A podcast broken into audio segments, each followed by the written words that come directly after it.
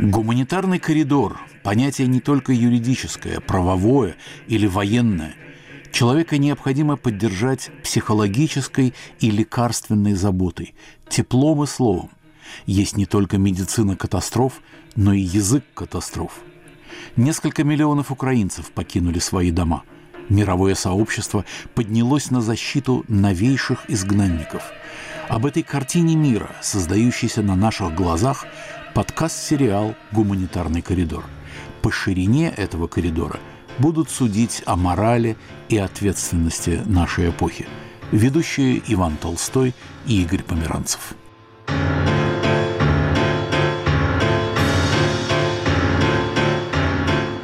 Сегодня мы немного поменяем жанр. Собеседником будет не гость, а один из нас, Игорь Померанцев, который расскажет о своей драматической поездке в Украину. Игорь, вы опять за свое, опять поехали в Украину. Мало вам показалось участие в литературных чтениях в Черновцах совсем недавно. Вы снова были в Украине. Что это была за поездка? Какая была ее цель? Литературная, политическая, публицистическая? Если можно так сказать про себя, экзистенциальная поскольку вот вы говорите опять за свое. Ну да, своя вышиванка, конечно, ближе к телу. На этот раз я приехал во Львов, гражданская авиация не летает в Украине, поэтому я прилетел в Варшаву, и из Варшавы нас, то есть меня и еще несколько западных ученых, интеллектуалов встретили и это пятичасовая поездка из Варшавы, может быть, даже чуть дольше. Уже на границе я понял, что я возвращаюсь на родину. Пограничница украинская строго посмотрела на меня, полистала мой британский паспорт и говорит, так вы народились в Саратове, вы родились в Саратове. Я ответил, не. Тогда она спросила, у вас подвійне громадянство? у вас двойное гражданство? Ни, снова ответил я. И она вернула мне паспорт. Ну и вскоре мы были уже во Львове, а утром я проснулся под звуки марша Шопена. Оказывается, наша гостиница в центре города была э, рядом с гарнизонной э, церковью, гарнизонным собором святого Петра и Павла. Там отпевают убитых солдат украинских. Внутри отпевают, а наружу стоит военный оркестр. Я вот услышал марш Шопена, я вышел, постоял, вместе с родственниками, я думаю, и со служивцами убитого солдата, вернулся в гостиницу и спросил у дежурной, тут часто звучит э, марш Шопена. Она говорит, каждый день а иногда несколько раз в день. Ну и я понял, что я вернулся на родину. Игорь, вы сказали, что ехали в группе западных интеллектуалов. Группа, значит, какая-то была общая цель. Все-таки эта поездка была чему посвящена? Были какие-то события, какие-то мероприятия, что-то было организованное, правда? Да, это традиционный так называемый книжный форум львовский. Обычно это довольно шумное мероприятие с сотнями людей, с издателями, продажей книг, автографами и так далее. На этот раз это было все гораздо гораздо скромней. Прежде ведь э, там участвовали российские издательства, насколько я знаю. Ездило очень много москвичей, петербуржцев, да? Это а, тот самый форум, да, знаменитый, львовский, осенний. Да, да, совершенно верно. На этот раз это было скромно, это было в помещении Украинского католического университета. Там людей было немного, но это были специалисты, это не случайные люди, это студенты, преподаватели, ну и просто вольнослушатели. Да, были всякого рода интересные, любопытные темы и еще, может быть, более любопытные докладчики, люди, которые участвовали в дискуссии. Да, я должен сказать, что этот форум проводился при самом активном участии английского литературного фестиваля в городе Хей. И они были инициаторами, и они приглашали английских интеллектуалов и писателей. Так что это было украинско-английское российское мероприятие. Темы были разные, там, культура и война, память и война, есть ли место музе, писателю, да, во время войны, что это за место. А вы для себя что выбрали? О чем вы докладывали? Мне предложили участвовать в дискуссии на тему империализм и самоидентификация. Но я сначала скажу чуть-чуть о других участниках. Там были именитые гости, надо сказать. Был, например, знаменитый, самый, может быть, знаменитый английский нейрохирург и писатель Генри Марш. Его перевели на украинский язык. По-моему, эта книга называется «Вопрос жизни и смерти». То есть он писатель, но это документальная проза, это воспоминания врача и его читают во всем мире. И он давний друг Украины. Были украинские интеллектуалы, Ярослав Горитяк, историк, блестящий философ Владимир Ермоленко. Я говорю блестящий, потому что он думает как философ, а пишет как писатель. Была мексиканка, журналистка, на которую шесть раз покушались, к счастью, неудачно, в Мексике наркоторговцы. Был Нобелевский лауреат, это танзанийско-британский писатель, но по Зуму. Там вообще по Зуму тоже выступали всякие участники. И главным образом это были украинские солдаты, интеллектуалы. Их записали на фронте. Это было, может быть, самое драматичное. То есть интеллектуал и на фронте остается интеллектуалом и активно думает. На меня очень сильное впечатление произвела дискуссия о военных преступлениях российской армии и российских политиков и пропагандистов. Это были первоклассные западные специалисты, среди них крупнейший авторитет в международном праве Филипп Сэндс, и это была острая дискуссия в деталях. Во-первых, я понял, что уже очень много собрано фактов военных преступлений, и что в этом участвуют западные профессионалы. Среди них Жанин, у нее колоссальный опыт по сбору военных преступлений в Йемене, в Афганистане, в Сирии. И она теперь возглавляет группу которая занимается военными преступлениями российской армии.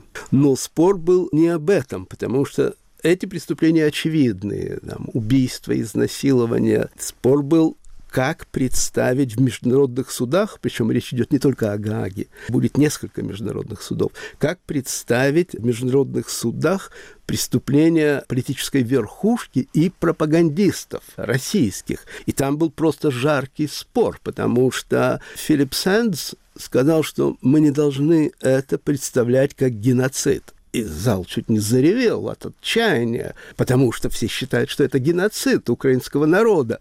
Но он объяснил, что мы проиграем этот процесс, мы не докажем. Геноцид – это строгое определение. Нужно выдвигать другое обвинение. Значит, это военные преступления и потакание военным преступлениям, подталкивание к военным преступлениям. Там, кстати, произносились имена московских знаменитых пропагандистов. И я вдруг понял, что это реальность, это не просто там разговоры, ему место в Гаге, идет тщательное документирование фактов преступлений и подготовка к международным трибуналам. Поразительно интересно. Давайте обратимся к вашему докладу. Вы сказали, что тема была... Империализм и самоидентификация. Об империализме и об имперскости культуры, конечно, сейчас в последние дни не говорит только ленивый. Так что ваша тема, она в тренде. Да вы ведь и где бы ни родились, в Саратове или вырастали в Черновцах, вы все-таки были на краю империи, как наш поэт благословлял такое рождение и такое существование. Тот самый поэт, вокруг которого столько копий бьется. Итак, о чем вы рассказывали? Писатель в любой ситуации э, остается писателем. И у меня такое отторжение, вы знаете, от языка и лексики политологов, потому что для меня это редукция, редукция смысла жизни. Там не остается места для человека. Поэтому во всех этих дискуссиях я все-таки говорил на писательском, на человеческом языке. Но меня и пригласили как писателя. Там были любопытные моменты. Вот э, в какую нишу поместить Украину в контексте колониально-имперской войны, которую начала Россия – с кем сравнивать Украину, какое ее место в контексте 20 века, в колониально-имперском контексте 20 века. И один из собеседников заговорил о Африке и об Азии, о национально-освободительном движении, и он даже назвал два имени. Это идеологи национально-освободительных идеологий это Эдвард Саид и Франц Фанон. И вот тут я полемизировал с участником нашей дискуссии потому что с его точки зрения вот это авторы актуальные сейчас для Украины. А я не думаю, что эти авторы актуальны. Дело в том, что Эдвард Саид – это литератор, литературный критик, мыслитель. Это американец палестинского происхождения. И он написал в свое время знаменитую работу об ориентализме. Да? Это жесточайшая критика Запада.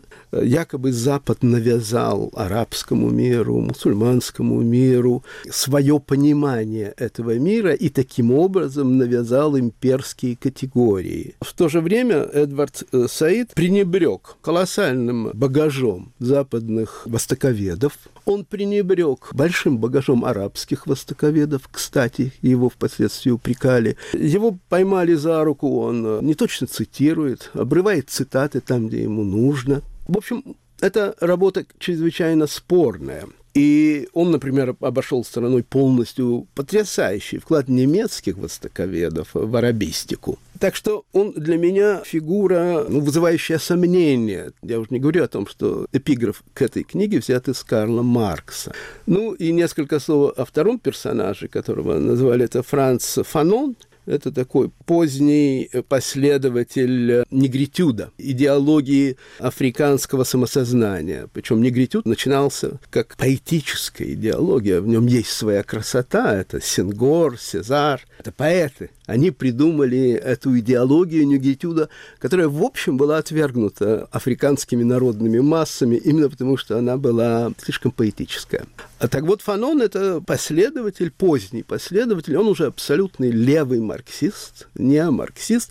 Он единственную коррекцию внес в своей марксистской идеологии. Вместо пролетариата он предложил в качестве гегемона крестьянство арабское. Он лечился, кстати, в Москве, он сравнительно рано умер. Я бы сказал, что э, Украина не имеет отношения такого рода идеологии. Украина европейская страна. Если искать какие-то аналоги, то, может быть, Ирландия скорее. Но при чем тут Север Африки? При чем тут негритюд? В общем, это такая полемика бархатная, да, без переходов на личности. Мой собеседник сегодня Игорь Померанцев, один из ведущих гуманитарного коридора. Игорь недавно вернулся из поездки в Украину.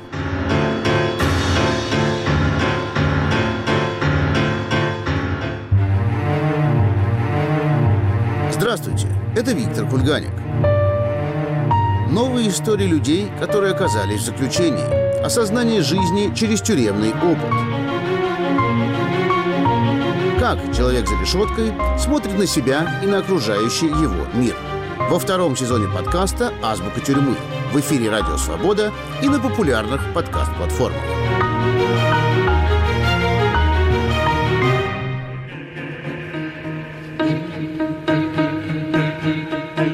Вы слушаете подкаст «Гуманитарный коридор». Украина, война, беженцы. Ведущие подкаста Игорь Померанцев и Иван Толстой.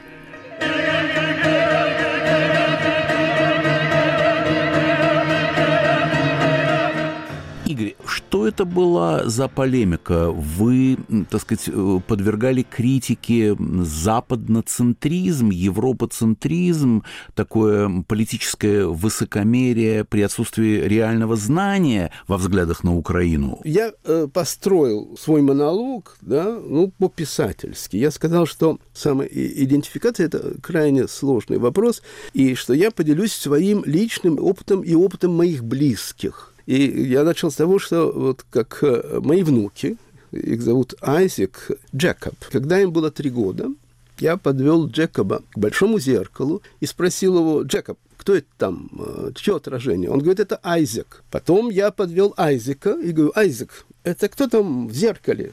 Он говорит, это Джекоб. Они близнецы, простите? Да, они близнецы, они действительно похожи, но не абсолютно идентичные близнецы. Так вот, я тогда понял, что у детей отсутствует абстрактное мышление. Я начал с этой истории, а потом я рассказал какие-то драматичные э, моменты из истории моей семьи. Где-то во второй половине 70-х э, годов в Киеве да, меня вызывали на допросы в КГБ. Ну, речь шла о самоиздате и там издате. Однажды майор, который меня допрашивал, он такой подстроил такую, я думаю, это была домашняя заготовка. Он меня спросил, Игорь, а кем вы себя чувствуете, русским или евреем?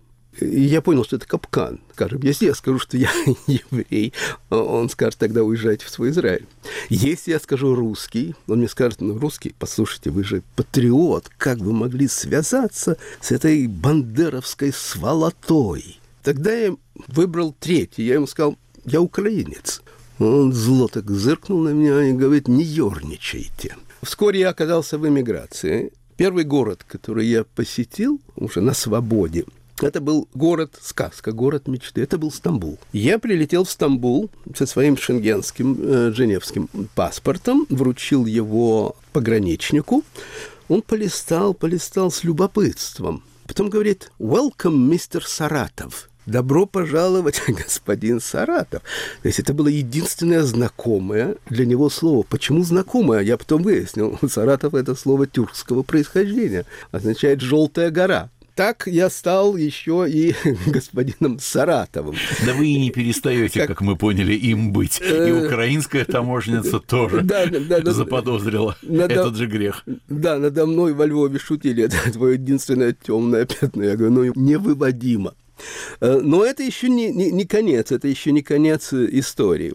Вскоре мы переехали из Германии в Лондон, ну и там мой Петя, сын, стал Питером. Пошел он в школу английскую.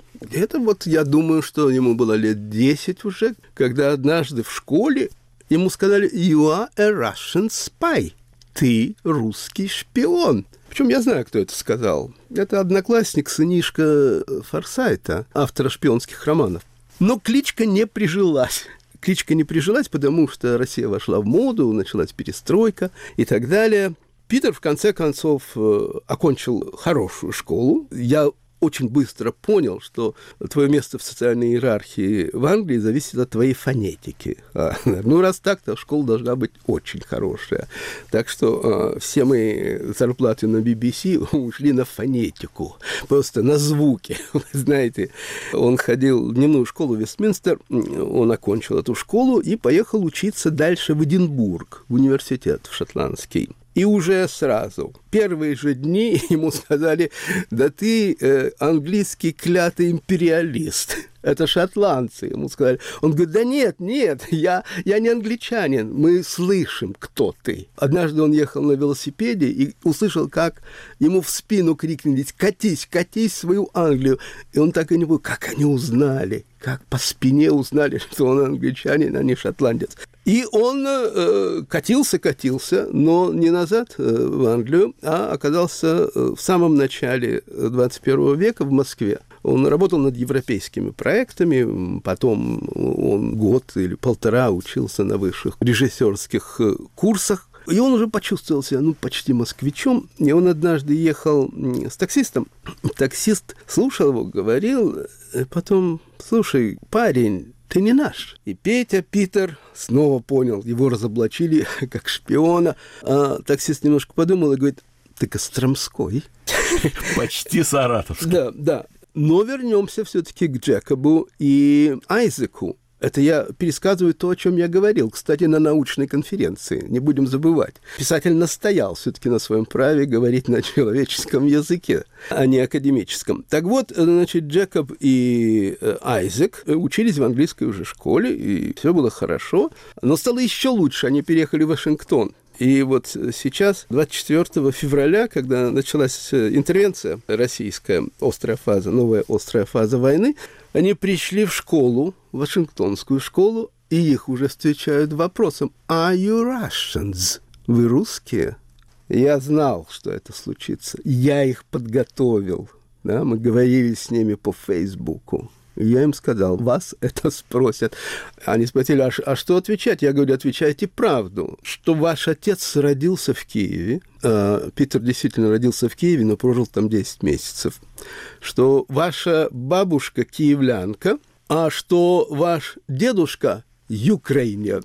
Так они и сказали. И э, таким образом конфликт был разрешен. Почему я рассказал всю эту историю?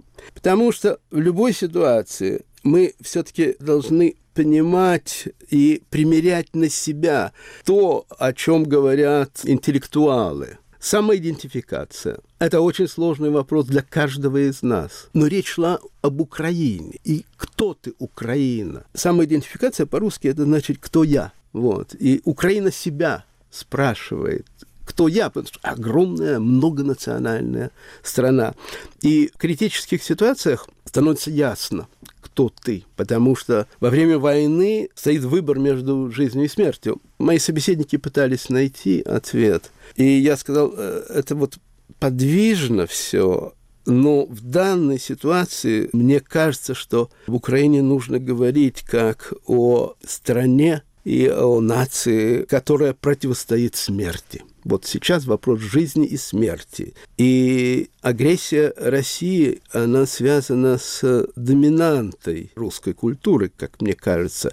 И эта доминанта ближе к смерти, чем к жизни. Культ смерти может быть красивым, кстати. Что я имею в виду? Я имею в виду, что все-таки Советский Союз и Россия были чемпионами Европы по уничтожению других и себя. Я говорю сейчас о ГУЛАГе. Я говорю о том, что на Красной площади похоронены террористы и их останки до сих пор там находятся. То есть это культ не просто умерших, это культ террористов. Россия не единственная страна или культура, где так силен культ смерти. Ну, я приведу пример из далекого прошлого, это культура ацтеков. Там кровь текла э, не ручьями, а реками, там человеческие жертвоприношения приносились каждый день. И вот пришла Россия в Украину своим культом смерти, и вот сейчас, в наше время, я думаю, что Украина выбрала жизнь, Украина на стороне жизни. Игорь, вот идет эта конференция, эти чтения, эти дискуссии, это крайне интересно, философично эти вопросы обсуждать. Вы открываете дверь, чтобы выйти за пределы этой конференции. Она закончена. Вы едете в другой город. И начинается такой постскриптум к вашей поездке. Постскриптум реально чудовищный. Вы попадаете под ракетный обстрел в Киеве. Скажите хотя бы несколько слов о своем переживании. Как это все произошло? Мы приехали из Львова в Киев в 6 утра, и вокзал нас встретил чудной лирической, оптимистической песней «Знову цветут каштаны». И американцы что-то почувствовали, они говорят, давайте танцевать, давайте танцевать. И вскоре мы были уже в гостинице, я решил все-таки отдохнуть. И в 10 завыли сирены. Не просто завыли, знаете, в комнате, гостиничной комнате. Это гостиница на Подоле, это низменная часть Киева.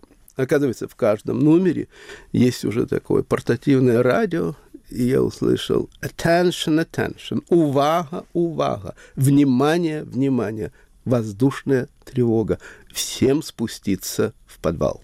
Подвал – это их подземный автопарк. Честно говоря, я не хотел спускаться, я очень хотел спать. Меня нашли по телефону и говорят, почему ты еще не в подвале. Я слышал я, я слышал хлопки, я слышал какие-то взрывы, но любопытно было, как быстро ты привыкаешь к новому образу жизни. Был гигантский подвал, заполненный гостями отеля, но у нас там был свой уголок. Причем люди немедленно обживаются, появляются кресла, топчаны, кто-то уже лежит, там досыпает, видит свои радужные сны. Гостиница угощала там печеньем, водой, но я так сразу подумал, что я среди правильных людей, потому что у американцев э, была бутылочка виски. Какой сорт? Ирландский Джеймсон. Э, ну, а у меня была бутылочка вина. Какого? Кот Дюрон, французская. Опять на краю, опять на краю империи. Кот Дюрон, берег Рона. Кот, кот же, это же край, да, действительно. Но э, утром не хотелось, конечно, пить, но оказалось, что мы там задержались часов на шесть. Потом был перерыв, мы вышли, я прошелся по Подолу, э, это район Киева, который я люблю и в жизни, и в стихах. Это был послеполуденный подол, э, почти все закрыто. Висят таблички «Повитренная тревога», да, воздушная тревога. Я вернулся и снова в моей комнате раздался этот ненавистный голос. Attention, attention, увага, увага, внимание, внимание. И мы зажили значит, своей замечательной хтонической жизнью. Знаете, я вспомнил, кстати, рассказ Картасара, там, кажется, «Южное шоссе» назывался, о том, как попали в пробку ну, добропорядочные аргентинцы. А пробка длилась и длилась, и они зажили жизнью, там, начали э, жениться, разводиться уже после женитьбы и так далее. А еще я вспомнил недавнюю публикацию в американском журнале «Тайм». Э, там была статья о том, как Россия вот хочет загнать в старый советский подвал Украину. И дальше это разворачивалось и как метафора, и как реальность, потому что сотни тысяч людей вынуждены теперь пребывать в подвалах. И это значит, что хтонические чудовища навязывают свой образ жизни. Там были чудные собеседники, например, там был Джон Андерсон, американский журналист. В 70-е годы он э, работал журналистом в Перу, делал расследования наркоторговли и о нарушениях прав человека. Его арестовали. Его опыт был ну, куда жесточе, нежели мой опыт. Ну, его шантажировали, потому что арестовали невесту, и он подписал признание. Я говорю, ну, а пытки? Он говорит, там разные были пытки, говорит, но э, для меня самая страшная пытка была, она называется авиатор. Это когда тебя завязывают руки за спиной, тебя поднимают к потолку, а там крюк, вбитый крюк. В потолок тебя поднимают и э, подвешивают на твой узел. И вот ты так висишь, и ты должен дать признательные показания. Ну, мне как писателю понравилось название «Авиатор». Игорь, спасибо за записки из подполья. Это были даже не записки из подполья, это были взрослые подземелья. Моим собеседником сегодня был соведущий гуманитарного коридора Игорь Померанцев.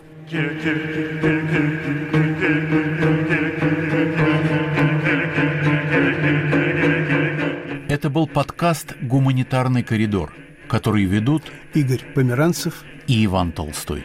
Украина, война, беженцы. Слушайте и подписывайтесь на нас в Apple, Google, Spotify, Яндекс Музыка, YouTube и других подкаст-приложениях. Ищите группу студии подкастов «Радио Свобода» в Telegram. Оставляйте комментарии и делитесь с друзьями. Гуманитарный коридор. Моментальные истории жизни.